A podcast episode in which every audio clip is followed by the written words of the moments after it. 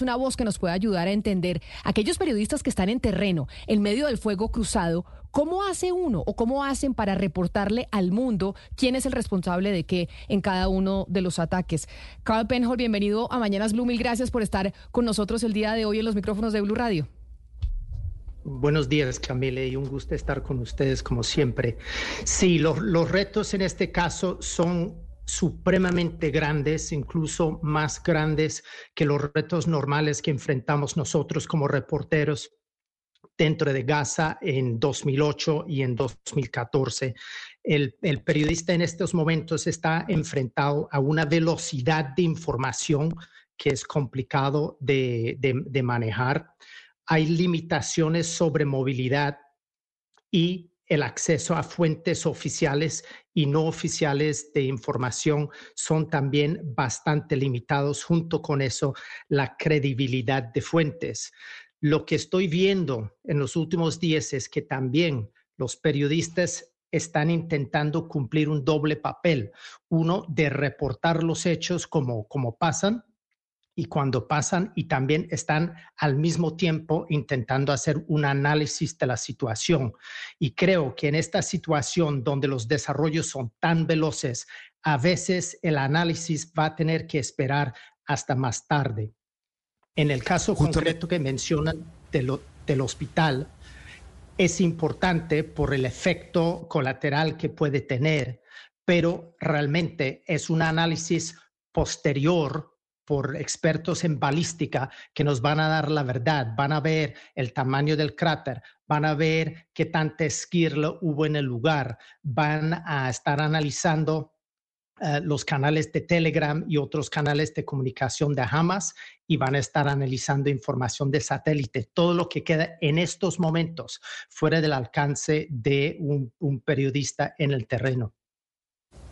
A ver, pero señor Carl, a mí me llama la atención es la rapidez con la que se necesita contar la historia en medio de la guerra, antes de adentrarnos en saber quién tuvo la culpa sobre el hecho. En este caso, poniéndole, eh, eh, trayendo a colación el ejemplo del hospital. Bueno, hay una mea culpa ahora por parte de los medios occidentales diciendo nos adelantamos a los hechos, porque la información es que, que dimos nosotros es que Israel había lanzado el cohete. En una guerra es preferible esperar minutos, incluso horas, antes de dar una información? Seguramente que sí, eso es lo que nos enseñó mi formación, digamos, en la agencia Reuters. A veces es mejor proceder con cautela, explicando primero lo que sabemos y también identificando las lagunas de información, es decir, las cosas que no sabemos.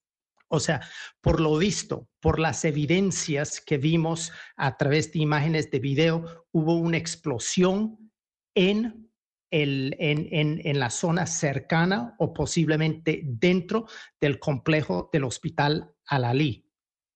Pero de ahí, ¿cuántos muertos exactamente habían? ¿Y quién o qué causó esta explosión son cosas que no podemos saber. Si empezamos a recibir información sobre el número de muertos y heridos de parte de la, del Departamento de Salud de Gaza, pero es una autoridad que también depende de Hamas.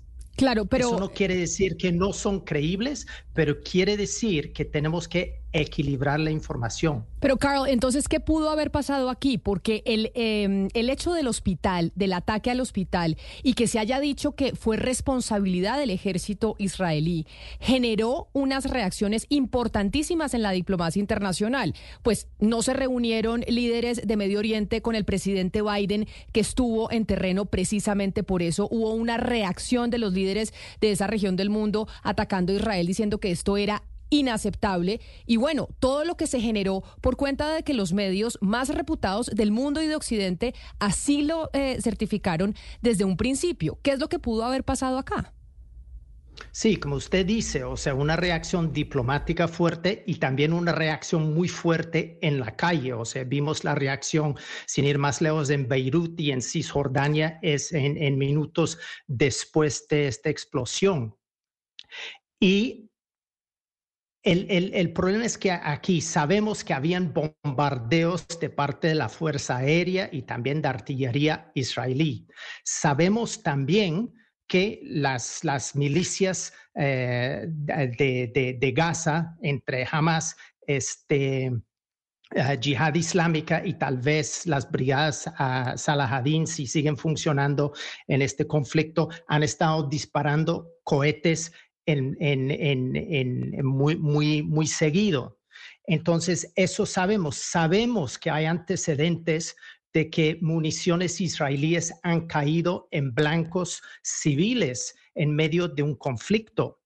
O sea, había un incidente en 2006 en el sur del Líbano, por ejemplo, que después detonó un cese de fuego de 48 horas cuando Israel admite que sí bombardeó un edificio civil causando unos 30 muertos. Entonces, hay antecedentes, pero también hay que entender que hay antecedentes de que los misiles, los cohetes que utilizan las milicias palestinas también pueden mal funcionar.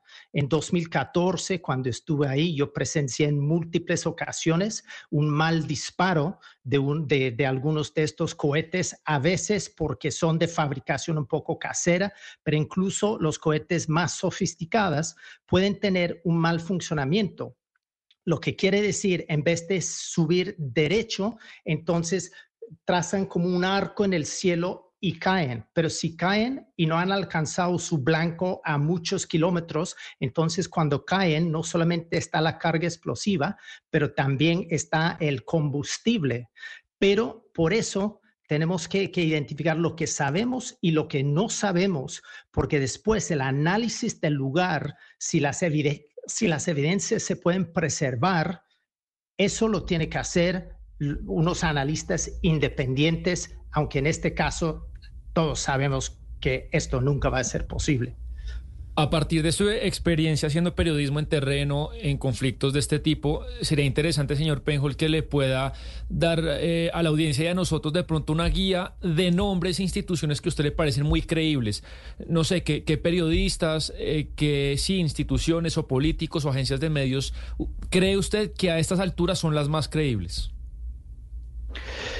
No creo necesariamente que es cuestión de buscar una lista de fuentes creíbles y solamente depender de ellos. Obviamente, las instituciones que dependen de Hamas, que sean eh, las brigadas médicas, que sean eh, las, las instituciones civiles de Hamas e incluso las propias milicias, tienen una información que nos sirve. Obviamente, el gobierno israelí el ejército israelí tiene información valiosa, pero tenemos después que buscar otras fuentes que confirmen o no confirmen y no solamente depender de un lado o otro. En este caso, en este caso, el problema es que la gran mayoría de los medios de comunicación no tienen sus propios corresponsales dentro de Gaza para ver con ojos y oídos. Señor Penhall. Vamos a ver si logramos porque se nos eh, congeló la comunicación. Ahí lo estábamos viendo a través de nuestro canal eh, de YouTube de Blue Radio en vivo. Ahí volvió la comunicación. Es que lo perdimos por un momento, creo que fue un tema de, de Internet, pero ya lo seguimos escuchando. Sí, entonces estaba explicando que la mayoría de los medios de comunicación no tienen sus propios corresponsales, sus equipos periodísticos dentro de Gaza. Entonces estamos dependiendo de un pool bastante reducido de periodistas en el terreno que nos están contando lo que está pasando. Y hay que pensar que ellos no tienen mucha movilidad porque hay escombro por todo lado, hay falta de combustible, no se pueden movilizar rápidamente de un lado para otro, están moviendo dentro de un radio bastante reducido. Entonces, todo eso contribuye a que, a que la información va a ser muy difícil de comprobar de, diferentes puntos de vista. O sea, no solamente depender de una sola fuente creíble, sino comparar diferentes puntos de vista para, para intentar hacer una síntesis. Sí, Carl, eh, ahora hay una situación eh, muy particular y es el lobby internacional eh, a favor, pues, por un lado, por, por el lado de instituciones internacionales a favor del Estado de Israel y del gobierno de Israel y, a, y, a, favor de las acciones que han tomado. Cuando uno está en terreno, cuando usted está en terreno, está haciendo la verificación de las fuentes oficiales del gobierno de Israel, ¿cómo hace, digamos, para sacar eh, esa aguja del pajar, para, para entender que no está contaminado por todo ese lobby internacional, por todas esa, eh, eso, esas presiones, sino para entender que sí es real o, es, o se apega a los hechos? ¿Cómo se hace esa confirmación? Hablo de fuentes oficiales. Buenos días, Ana. Pues sí, siempre es un problema, no solamente con el gobierno israelí, o sea, ellos como cualquier otro gobierno, como cualquier otra fuerza militar, están dando la información que ellos creen que o es la verdad o nos están filtrando información que ellos piensan. Eso no es una particularidad del gobierno israelí. Pasa con todos los gobiernos en todo momento con todas las fuentes oficiales en guerra o fuera de guerra. Pero pasa que en tiempos de guerra, pues esa, esa tendencia se magnifica. Entonces, no solamente es un problema de Israel o no Israel. También hay que tomar en cuenta que, que, que muchas veces y sobre todo en este presente conflicto, estoy viendo que Israel está ya peleando contra una preconcepción que nos van a estar contando mentiras. Este, y hasta ahora he visto muy poco énfasis en los medios de comunicación que lo que está pasando en estos momentos es un cálculo estratégico de Hamas. O sea, cuando ellos salieron al otro lado de la frontera hace más de una semana y masacraron más de 1.300 israelíes y ciudadanos internacionales, jamás sabía perfectamente cuál iba a ser la reacción del ejército israelí. Es un cálculo estratégico. Entonces, jamás supo que iba a haber muertos civiles en el lado de Gaza y masivamente. Y eso es parte de la narración que ellos quieren tejer, la parte militar, pero también su esfuerzo depende de la magnificación de los hechos a través de la política y a través de los medios de comunicación. Y entonces ellos mismos, parte de su cálculo estratégico ha sido provocar la muerte de sus propios civiles. O sea, es una parte, parte de su táctica de guerra.